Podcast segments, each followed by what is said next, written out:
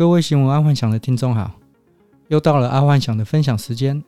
在分享之前，先帮阿幻想按个赞加分享吧。在于去年年初，阿幻想就一直提到通膨、通膨、通膨。那个时候，身边的人有在说通膨的人并不多，但一直到最近，几乎人口一声通膨，通膨感觉快烂大街了。说实在。其实通膨相对是有好处的，但停滞性通膨就不好了。今天阿幻想就是要来聊聊停滞性通膨。如果用一句简单的话来说，停滞性通膨就是物价上涨，薪水不涨。在正常的通膨之下，通膨会带动薪水上涨，所以这就是通膨带来的好处。但是停滞性通膨对于人民就不是太好。那为何阿幻想会觉得停滞性通膨快要到来了？那是因为全球本来就因为疫情塞港而造成通膨。这个阿幻想在去年一整年在 Podcast 就一直提到，那时候并不觉得会有停滞性通膨的问题。毕竟在全球央行大撒币的状况之下，其实全球的财富是增加的。虽然通膨到来。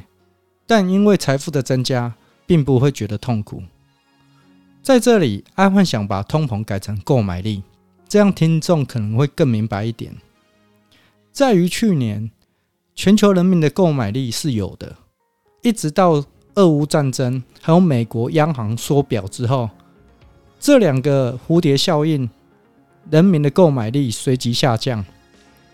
在美国央行缩表。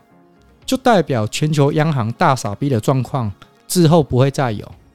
从这里可以理解，人民将拿不到 easy money。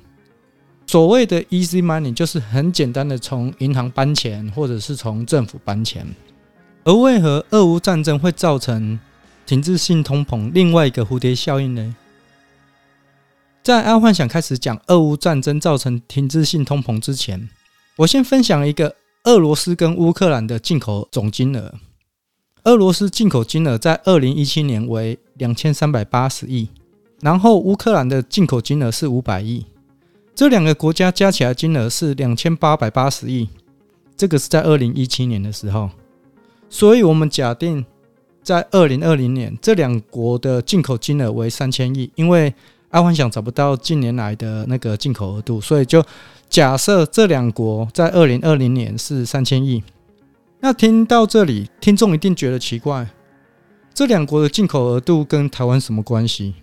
很简单，我再举一个数字，听众你马上就会清楚了。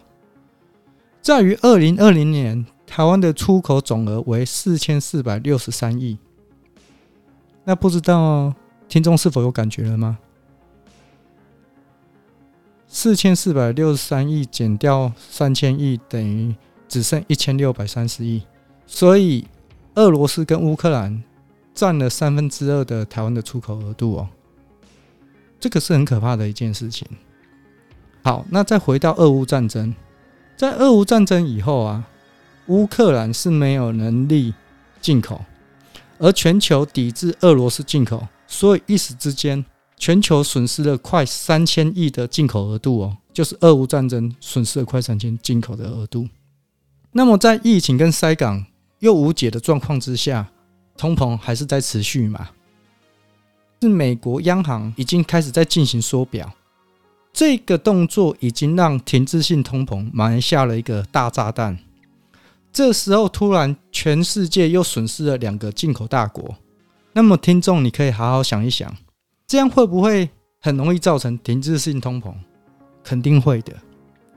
阿欢想在这里再用一个很简单的比喻：今天听众假设你开了一家公司，一个月的营业额大概是一千万左右，而突然之间，你手头上两个最大的客户倒闭，除了货款收不回来之外，一个月营业额只剩下三百万，然后这个时候。供应商又传真来说，下个月产品需要涨价十五趴，然后银行的放款部又来电说，他要开始紧收银根，并且调高利率。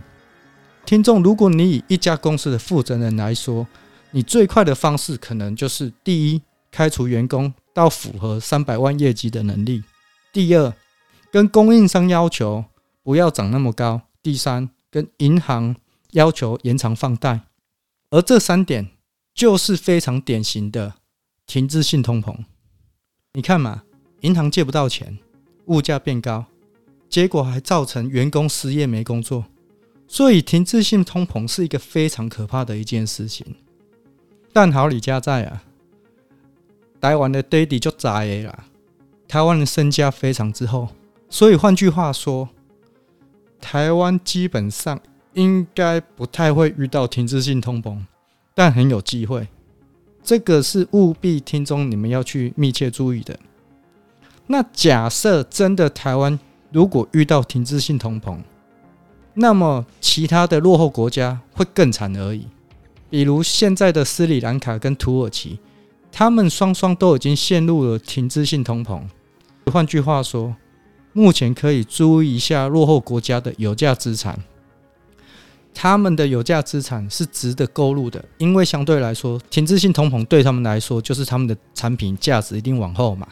但是因为我们台湾是正常的通膨，所以我们相对来说对他们来说是有购买力的。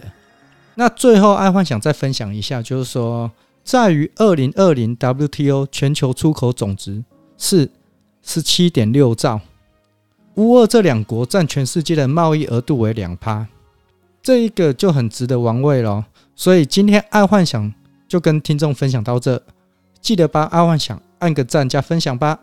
好，晚安，拜拜。